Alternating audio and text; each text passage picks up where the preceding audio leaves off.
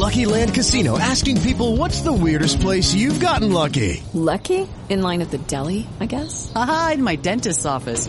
More than once, actually. Do I have to say? Yes, you do. In the car before my kids' PTA meeting. Really? Yes. Excuse me, what's the weirdest place you've gotten lucky? I never win and tell. Well, there you have it. You can get lucky anywhere playing at LuckyLandSlots.com. Play for free right now. Are you feeling lucky? No purchase necessary. Void where prohibited by law. 18 plus. Terms and conditions apply. See website for details. Step into the world of power, loyalty, and luck. I'm gonna make him an offer he can't refuse. With family, cannolis, and spins mean everything. Now, you wanna get mixed up in the family business. Introducing The Godfather at ChumbaCasino.com. Test your luck in the shadowy world of The Godfather slot. Someday, I will call upon you to do a service for me. Play The Godfather now at ChumbaCasino.com. Welcome to the family. VGW Group. No purchase necessary. Void where prohibited by law. See terms and conditions. 18 plus. Equilibrio entre alma, mente y cuerpo. Bienvenidos a Sanamente, la cita con el bienestar. Dirige Santiago Rojas.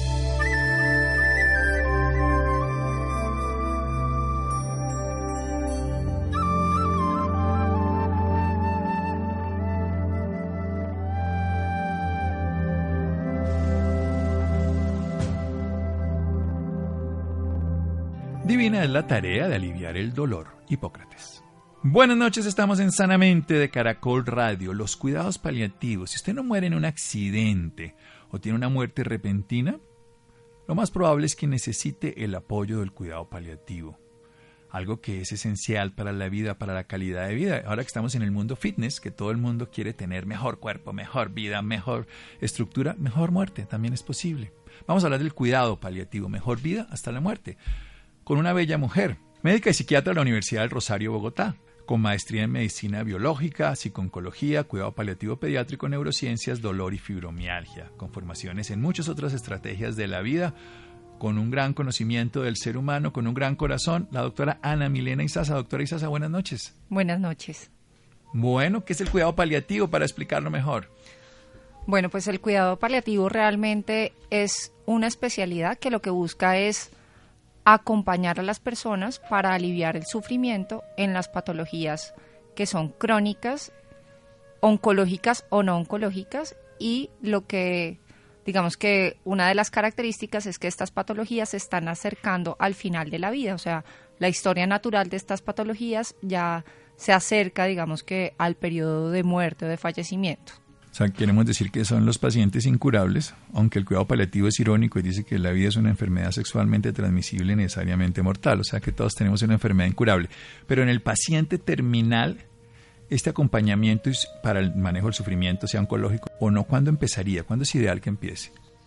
Pues lo ideal realmente es que empiece cuando el especialista tratante empieza a evaluar que no hay un momento en donde el paciente vaya a mejorar o se empieza a deteriorar muchísimo la funcionalidad. A eso nosotros le llamamos declive fisiológico. O sea, cuando digamos que el cuerpo está cada vez deteriorándose más y no alcanza otra vez a retornar ese estado como de equilibrio o de, o de homeostasis. Entonces ese es el momento ideal porque lo que busca realmente el cuidado paliativo no es atender solamente el momento de la agonía o de la muerte, sino que es atender todas las etapas en donde la persona requiere inicialmente un proceso de rehabilitación importante, un acompañamiento a su familia para que entienda la situación del final de vida, otra etapa en donde se empieza a deteriorar el paciente y él empieza a expresar sus voluntades anticipadas o lo que desea realmente y cómo desea estar en sus últimos momentos y pues obviamente al final de la vida que es el proceso pues ya de agonía en donde también acompañamos y estamos con el paciente y con su familia. Acordémonos esa máxima de la medicina, aliviar a veces, mejorar a menudo, digámoslo así, pues curar a veces, mejorar a menudo, acompañar siempre. Ese es el lema del cuidado paliativo, que se puede hacer desde el declive fisiológico, cuando ya no tenemos el equilibrio, acompañando desde la familia el paciente, rehabilitando lo rehabilitable, pero sobre todo comprendiendo la realidad desde las voluntades anticipadas y hasta el momento de la muerte. Seguimos en Sanamente Caracol Radio en un momento con la doctora Ana Milena Isaza. Síganos escuchando por salud. Ya regresamos a Sanamente. Bienestar en Caracol Radio. Seguimos en Sanamente.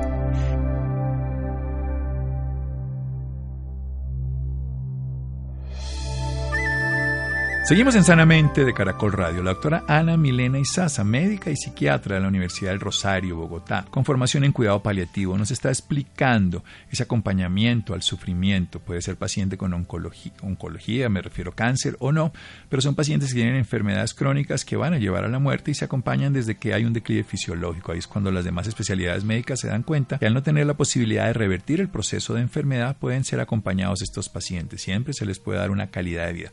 Definamos el sufrimiento desde el cuidado paliativo, doctora? Bueno, realmente el sufrimiento es importante tener en cuenta que no solamente es una categoría única. El paciente y su familia sufren desde cuatro áreas importantes de la vida. La primera es el área física, obviamente, en donde hay unos síntomas y debemos buscar controlar esos síntomas. Otra es el área psicoemocional, en donde el paciente empieza a generar unos cambios en su estilo de vida, en su calidad de vida, empieza a tener mucha incertidumbre, se empieza a sentir angustiado y eso genera unas dinámicas desde la emoción y unas dinámicas como desde las estructuras de afrontamiento, o sea, desde las estrategias que cada uno tiene para superar situaciones difíciles. La adaptación, que es tan complicada, además cambiar el rol. Muchos de esos pacientes que tienen toda una proyección de vida, me voy a vivir al extranjero, me voy a casar, voy a hacer no sé qué, y de pronto no, tiene una enfermedad, le van a quedar unos meses de vida. Exacto. Otra área importantísima es lo psicosocial, porque obviamente la persona se enferma, pero también afecta todo su núcleo, su núcleo social y toda el área laboral porque pues evidentemente va a dejar de cumplir esas funciones y esos roles que antes desempeñaba y va a generar unas dinámicas económicas que cambian en determinado momento. Y el área espiritual, en donde realmente tenemos en cuenta cuáles son los objetivos reales del paciente. Entonces está lo intrapersonal que tiene que ver con las misiones profundas de vida, lo transpersonal que tiene que ver con las relaciones con con el ser superior o con, digamos que, los valores máximos que puede tener esta persona.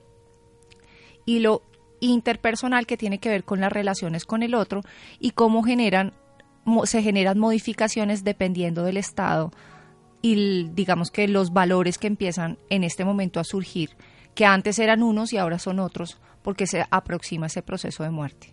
Usted por su formación como psiquiatra, me imagino, se dedica más al área psicoemocional y el área psicosocial, pero me interesa esa área espiritual, la física. Manejamos el control sintomático, calidad de vida, confort, búsqueda de manejo del dolor, la asfixia, los síntomas de la piel, en fin, que son los más comunes en el deterioro. Pero la parte espiritual, ¿cómo, son esos objetivos reales que tenemos las personas cuando estamos cerca de la muerte? Esa, esa parte interna que nosotros tenemos en la misión. Bueno, lo primero que hay que identificar es cuál es la misión real que tienen estas personas, porque inicialmente los objetivos cuando uno está, digamos que con una expectativa de vida mayor, los objetivos a veces pueden centrarse en cosas que no están, es, digamos que relacionadas o basadas en las relaciones sociales y en los vínculos. Ahí lo que nosotros realmente empezamos a identificar es cuáles son las esperanzas y cuáles son, digamos que esas estrategias que siempre ha utilizado ese paciente para sobrellevar las situaciones difíciles, porque en la vida hay muchas situaciones difíciles. Sin embargo, cuando se van a enfrentar a esta situación, probablemente muchos de los recursos que antes le servían no funcionan. Exacto. Entonces lo que hay que empezar es a cambiar estos recursos. Entonces empezar a explicar al paciente que ya lo importante no es lo más importante y que hay otras cosas que pueden ser en su momento lo fundamental. Pues es donde uno está mirando. Antes estaba mirando hacia la vida, estaba mirando hacia conseguir unas metas de trabajo, de estudio, de éxito, de proyectos totalmente externos y estamos mirando hacia otras realidades. ¿Cómo, se enfoca? ¿Cómo se puede vivir eso de una manera terapéutica y útil? Nosotros normalmente lo que hacemos es preguntarle al paciente cómo están sus relaciones sociales, cómo están sus vínculos, cuáles son sus vínculos más cercanos, qué es lo que quiere perdonarse y perdonar al otro. Ah, ya metemos un aspecto que es desde lo religioso, pero ya desde lo espiritual y también desde lo científico. Exacto. Y además, cuál es, qué realmente es lo que quiere dejarle a las personas cercanas y a las personas que han estado compartiendo con esta persona. O sea, es un legado más que una herencia. Exacto. Entonces realmente cuando uno empieza a generar este tipo de modificaciones en el pensamiento, las personas empiezan a sentirse más tranquilas y se empiezan a despegar más fácil de la vida. Entonces empiezan a aceptar más su duelo y empiezan a hacer, digamos que, un proceso de afrontar la muerte y verla no desde algo tan negativo, sino de una oportunidad para generar unos nuevos estilos de relacionarse con el otro y de relacionarse consigo mismo porque ya las metas y los logros altos en donde uno quiere brillar o están centradas en el ego se disminuyen un poco y empiezan a estar más centradas directamente en la persona y en la esencia de ese ser humano. ¿Y cómo es su creencia espiritual sin entrar pues en unos detalles y cómo maneja la de los pacientes? Mi yo soy cristiana, ¿sí?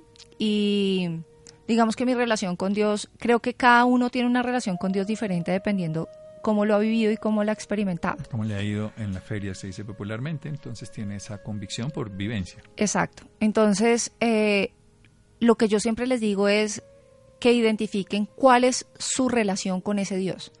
Que si tienen un Dios, cuál es la relación. Que si lo que esperan realmente es que están sufriendo un castigo por algo que hicieron mal, se despreocupen porque realmente no es lo que está interpretado en muchas de las religiones. Y por el contrario, las mayor, la mayoría de las religiones están basadas en dos principios fundamentales. Una, la paz y dos, el amor. Entonces, cuando realmente empezamos a identificar este tipo de estrategias en las diferentes religiones, lo que podemos hacer es que el paciente se sienta más confortable con sus creencias y sienta que en algún momento va a alcanzar esa paz que está buscando. Y y a través de los otros puede recibir ese amor que está necesitando en esos momentos en donde se siente frágil y vulnerable. Cuando uno ve muchos estudios de cuidados paliativos, uno encuentra que los pacientes tienen síntomas muy físicos cuando empieza la consulta. A lo largo de los años, o de, los tiempos, o de los meses, o las semanas, se modalizan más hacia el área emocional y al final de la vida hacia el área espiritual. En términos generales, por supuesto, persisten síntomas físicos, hay asfixia, dolor y todo. Usted aborda desde la psiquiatría hay un tema que es el espiritual, que es muy extraño. Generalmente los psiquiatras son muy externos al mundo espiritual y pues mucho más pragmáticos al mundo biológico. Pero se puede lograr encontrar todos esos fines mundanos de felicidad, de confort en un paciente terminal. Sí, porque es que hay que entender que la felicidad no es un estado, sino son momentos. Entonces, cuando el paciente empieza a identificar que son momentos, empieza a disfrutar esos pequeños momentos. Entonces, la felicidad para esos pacientes puede ser estar acompañados de su mascota durante la hospitalización. Bueno, y eso además es un concepto bastante revolucionario porque en los hospitales no dejan llevar mascotas. Exacto. Pero en determinado momento se pueden pedir los permisos para que ingresen, ¿sí? O simplemente comer alguna comida que ellos desean. Entonces, básicamente... Un traguito, porque no la dejamos los médicos, o el puchito del cigarrillo, que no le dejamos Exacto. Pero eso es indispensable para los seres humanos porque eso es lo que realmente son los pequeños momentos de placer o de disfrute. Incluso ya hay unas nuevas técnicas eh, analgésicas que nos ayudan a mejorar, digamos que esa sensación de placer. O sea, ya existen unos medicamentos incluso que se utilizan también al final de la vida precisamente para generar esos momentos de placer que lo que van a hacer es darle esos pequeños brillos de esperanza para tolerar esas sensaciones de angustia que pueden tener en cierto momento nuestros pacientes. O sea, como si estuviéramos caminando sobre el agua y tenemos unas piedras sobre las que saltamos y podemos pasar de un lado al otro. Técnicamente el placer, que no lo produce en el cerebro, sobre todo las endorfinas, muchos de los medicamentos las pueden favorecer para tener momentos de gozo, de esperanza y de felicidad, momentos que perduran. Seguimos en Sanamente de Caracol Radio síganos escuchando por salud. Ya regresamos a Sanamente. Bienestar en Caracol Radio. Seguimos en Sanamente.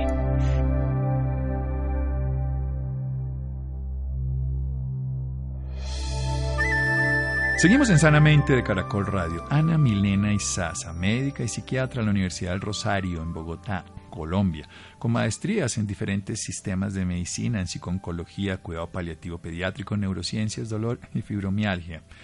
Nos está hablando de una formación particular desde un ser humano que integra desde lo humano, desde lo espiritual, desde sus creencias, a una psiquiatra que ayuda a personas que están en la última etapa de su vida. Y nos habla de algo de las áreas del ser humano que involucra el área física, donde está el control sintomático, el manejo de calidad de vida, el evitar ese sufrimiento biológico producto de una enfermedad de un cuerpo que agoniza o se deteriora. El área psicoemocional, que es un proceso adaptativo donde se vienen muchos de los temores y muchas de las confrontaciones que hemos postergado para un momento de nuestra muerte, se nos vienen encima porque ahí estamos.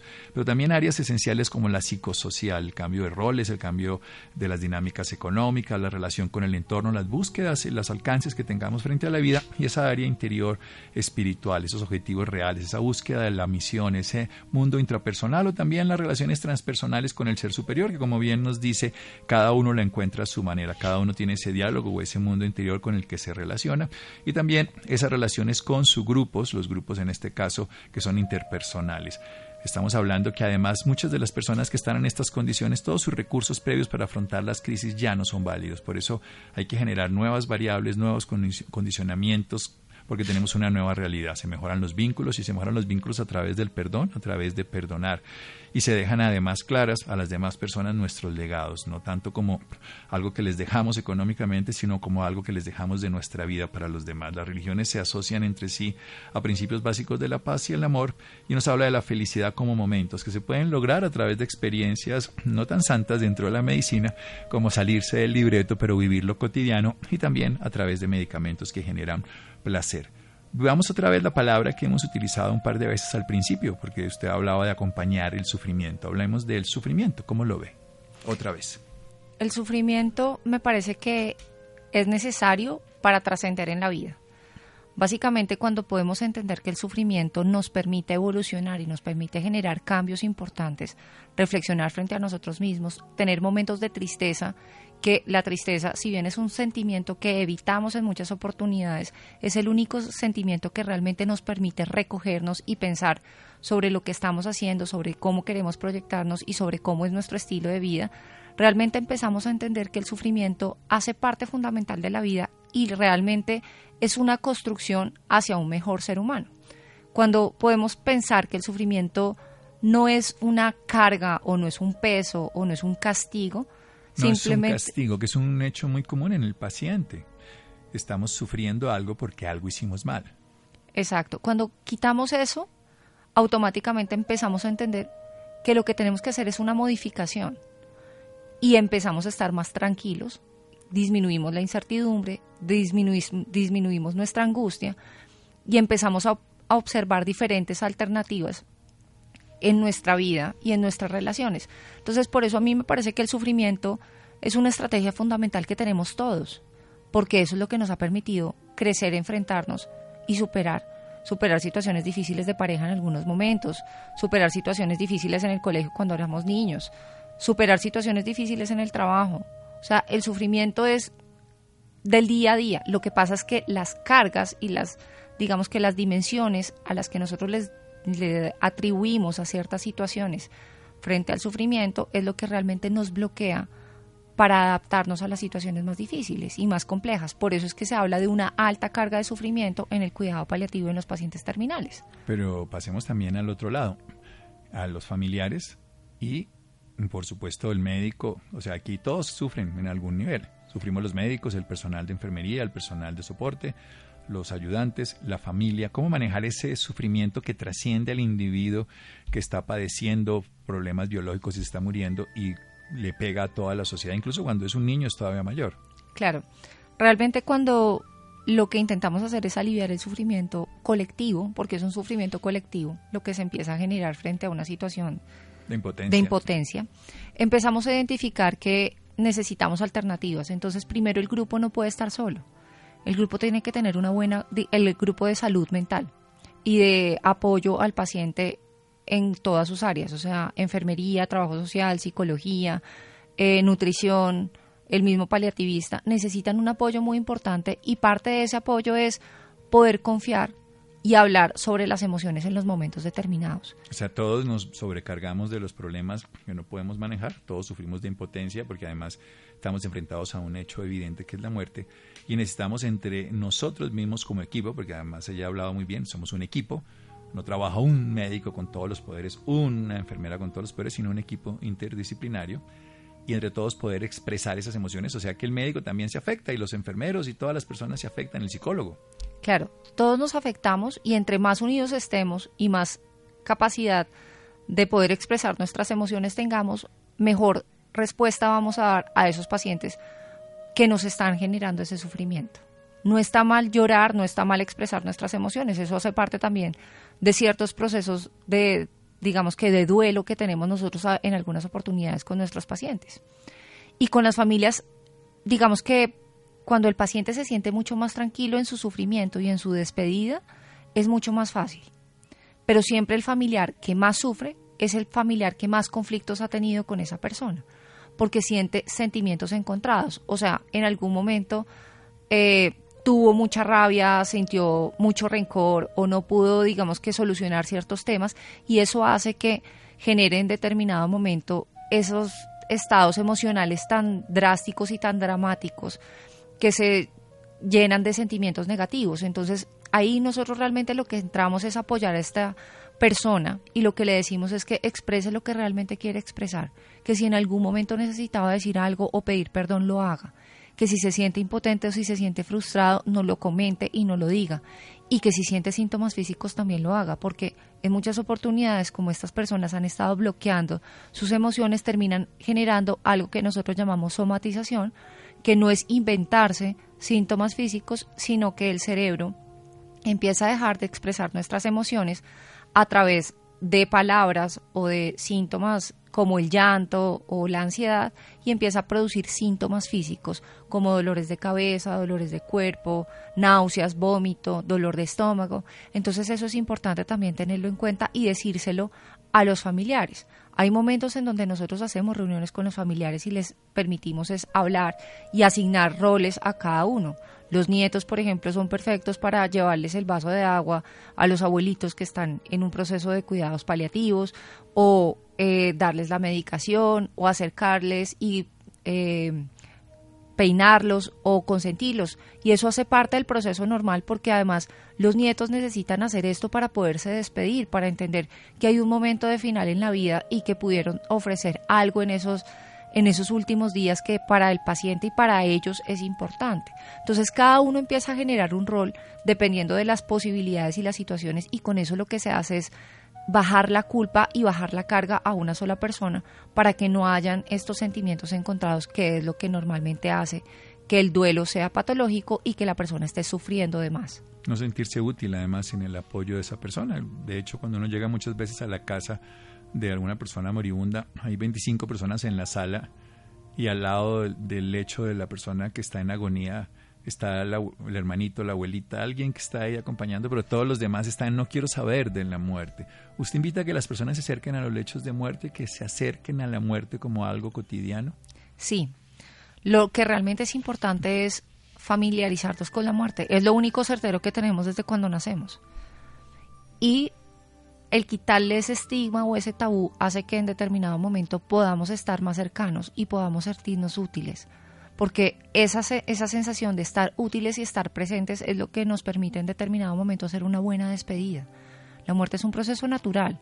¿Cuándo se produce? Cuando fisiológicamente tiene que producirse, ni antes ni después. Para otras personas será cuando Dios lo quiera, o para otras personas será simplemente cuando se olviden de ellos porque puede seguir en, digamos que la energía en el pensamiento del otro. Eso se determina dependiendo de cada una de las creencias pero lo único certero que tenemos es la muerte. Y entre más miedos le tengamos a enfrentarnos a esta situación, a hablarla con nuestros familiares, a decir que queremos y que no queremos, vamos a sufrir más porque no vamos a identificar la necesidad del otro, ni la necesidad de nosotros mismos. Entonces parte de eso es también entender y pensar, yo cómo quisiera morirme.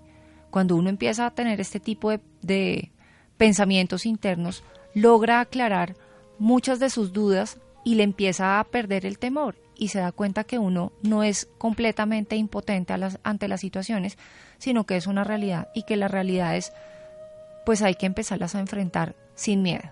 Entonces es bueno tener uno ya las voluntades anticipadas desde este momento. Sí. ¿Cómo sería una recomendación para quien nos escucha esta noche de hoy que piensa que mañana va a amanecer y dedicarse al trabajo, pero que puede pasar cualquier cosa en cualquier momento? Yo lo digo porque mi pueblo, Armero Tolima, La gente mucha se acostó con la certeza de que el 14 de noviembre iba a ser un día normal y el 13 se murieron 20 mil personas. Algo importante que hay que pensar es si uno quiere fallecer en un hospital o si uno quiere fallecer en su casa. O sea, eso es lo primero. ¿Dónde quisiera morir? No donde necesariamente vaya a ocurrir, pero por lo menos tener una pretensión para saber cómo vamos a manejar esa posibilidad. Exacto. Otra es si uno quiere en determinado momento estar en la unidad de cuidados intensivos y bajo qué circunstancias.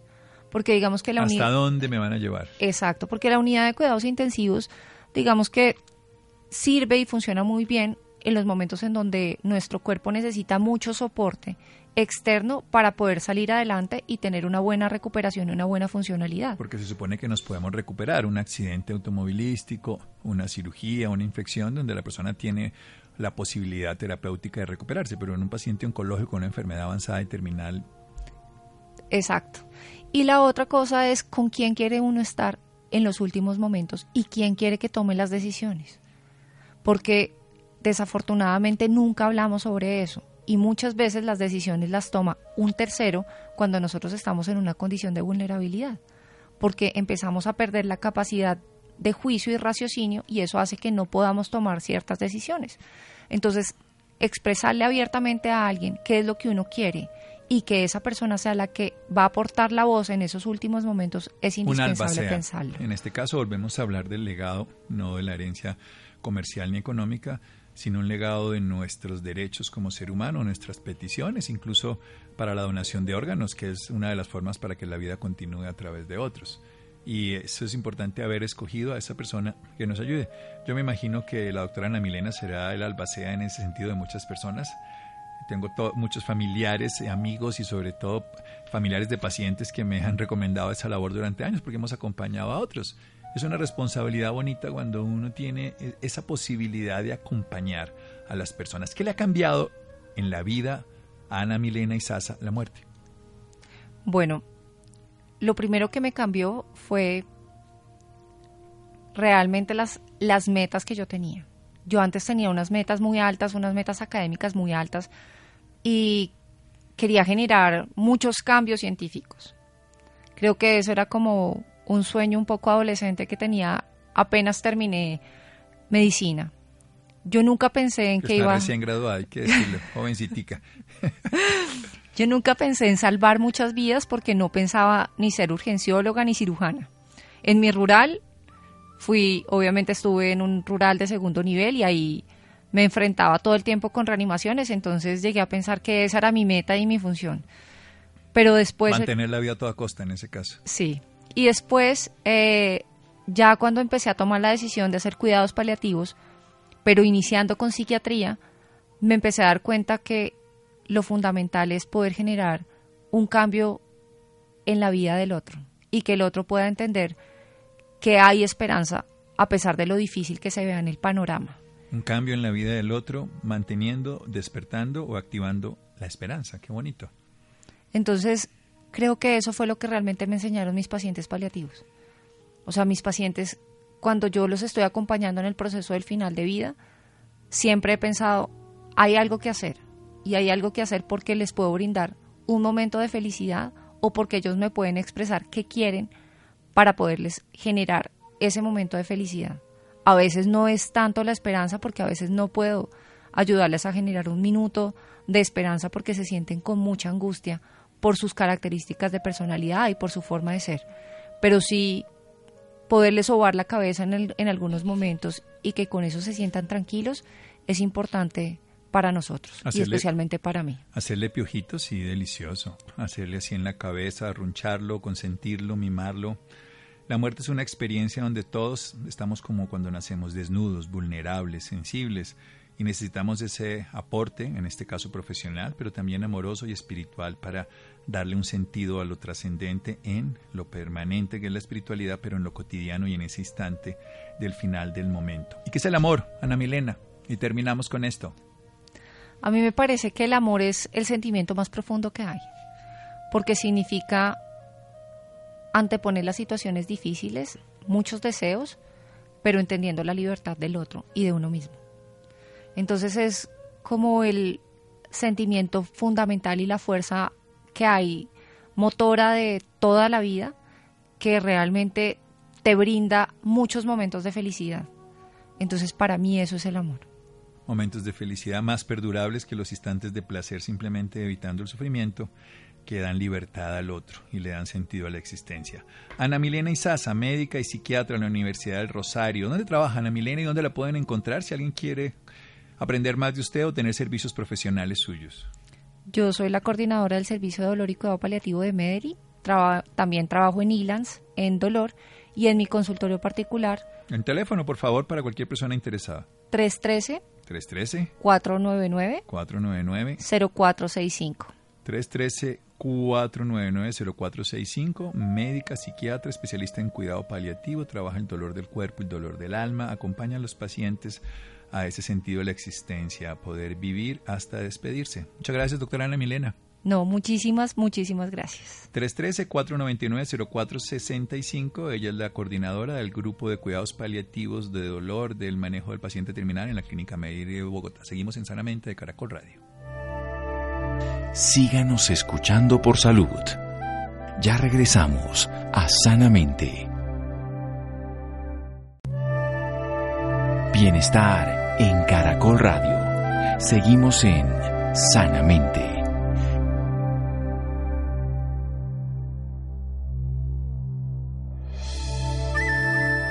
Seguimos en Sanamente de Caracol Radio. Dejamos el tema de la doctora Ana Milena Isaza. Quienes estén interesados, dejamos su número celular 313-499-0465.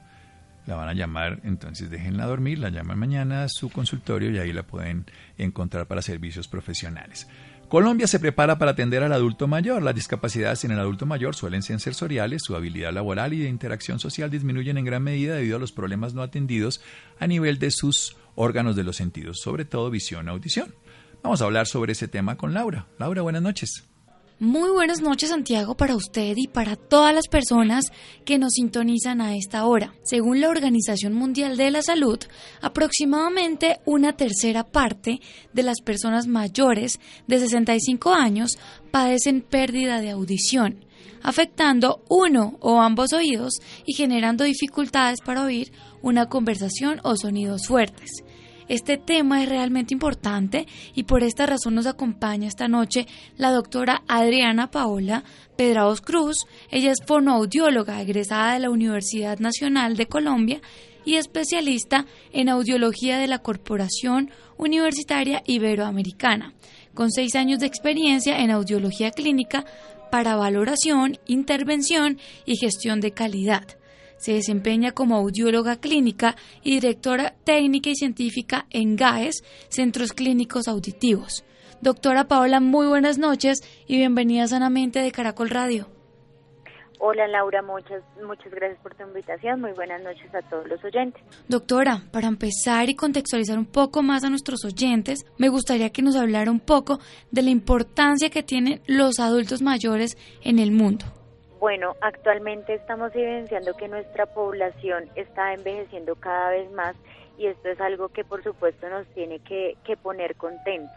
Pero algo muy importante es llegar con una calidad en salud cuando envejecemos. Entonces es muy importante que comencemos a cuidar muchísimo más a nuestros padres, a nuestros abuelos y por supuesto toda su sabiduría. Y la salud auditiva hace parte dentro de estos cuidados. Doctora, ¿y por qué perdemos la audición al envejecer? Bueno, eh, a medida que nosotros vamos creciendo, nos enfrentamos a varios factores ambientales, por ejemplo, la alimentación, el ruido, factores laborales, eh, hoy en día, por ejemplo, la música, y son muchas cosas que vamos sumando a nuestro cuerpo y esto va, va, va produciendo una degeneración en nuestro sistema auditivo. Nuestro sistema auditivo es el primero que se nos desarrolla, es uno de nuestros sentidos que, que permanece todo el tiempo activo y que no descansa. Es por este motivo que cuando ya vamos avanzando en nuestra edad vemos un deterioro. Sin embargo, hace tiempo evidenciábamos que las pérdidas auditivas iniciaban a los 60 años, 80 años. Uno hablaba de que una tercera edad ya tenía una pérdida auditiva. Actualmente los últimos estudios nos dan evidencia de que las pérdidas auditivas por envejecimiento están iniciando entre los 45 años y los 50. Entonces, pues vemos un factor ahí de importancia a nivel auditivo. ¿Y esta pérdida de audición relacionada con la edad se puede prevenir? Claro que sí, lo podemos prevenir. En GAES nosotros promovemos la valoración auditiva para evaluar desde temprano cómo está nuestra audición. Es por eso que es tan importante eh, como lo hacemos con nuestros ojos, con nuestros dientes, con nuestro médico general, hacer una revisión anual eh, mínimo para mirar cómo está nuestra audición y si no es y si se está generando un deterioro auditivo iniciar un tratamiento de forma temprana que hoy por hoy tenemos eh, ayudas auditivas cada vez más pequeñas, cada vez más cómodas, cada vez más tecnológicas que nos permiten llegar a nuestro envejecimiento con muchísima más calidad de lo que era antes. Doctora, usted nos hablaba anteriormente que ahora empieza esa pérdida de audición a los 40 años. ¿Qué debe hacer esta persona si tienen estas dificultades para oír? normalmente nos comenzamos a dar cuenta porque comenzamos a escuchar un pito, un zumbido, una chicharrita, refieren los pacientes que se escucha en nuestro oído. Esta es una de las primeras alarmas que nos dan de evidencia que estamos empezando a perder audición. Otra cosa que podemos también observar es que comenzamos a subir el volumen al televisor, a la música, comenzamos a no comprender en reuniones donde hay competencia, por ejemplo, un restaurante, por la calle, eh, comenzamos también a confundir las palabras, entendemos una cosa cuando realmente nos dijeron otra.